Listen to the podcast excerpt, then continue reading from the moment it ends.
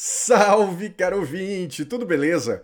Eu sou Alisson Raia e hoje estou leiloando este programa que você está ouvindo, tá? E apenas uma pessoa vai ter o arquivo, digamos, original. Sim, isso é possível. Desde o finalzinho do ano passado, que um termo tem entrado cada vez mais no vocabulário da galera da internet.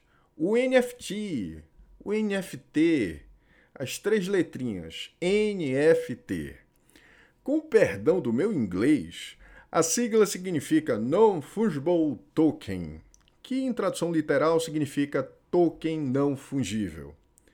Sabe aquele Bitcoin de 50 mil doletas? Pois é, ele existe dentro de uma cadeia que garante aquele pedacinho que você recebeu é real.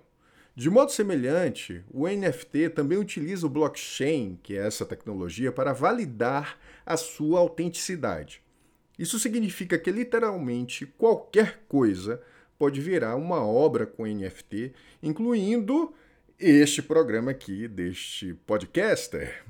Isso mesmo, funciona da seguinte forma: eu, como artista, tenho uma obra digital. Eu jogo a minha arte na rede e gero uma cópia com o código atrelado a ela, que garante que ela é autêntica. Por mais que você possa dar um Ctrl+C, Ctrl+V, as cópias subsequentes serão apenas cópias, enquanto que a original terá a validação do blockchain. É como se existissem zilhões de auditores dispostos a dizer se uma obra é original ou não. Ela chamou a atenção pelos valores absurdos que as pessoas têm arrematado em leilões. O primeiro tweet da história, por exemplo, foi vendido por quase 3 milhões de dólares. Exatamente isso. Uma única imagem foi vendida por 3 milhões de dólares. Será que eu consigo 1% disso neste áudio aqui?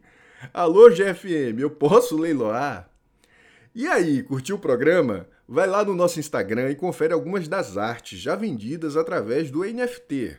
Vai que você consegue ficar rico e dar os créditos pra gente, tá? O endereço é arroba. Te espero lá.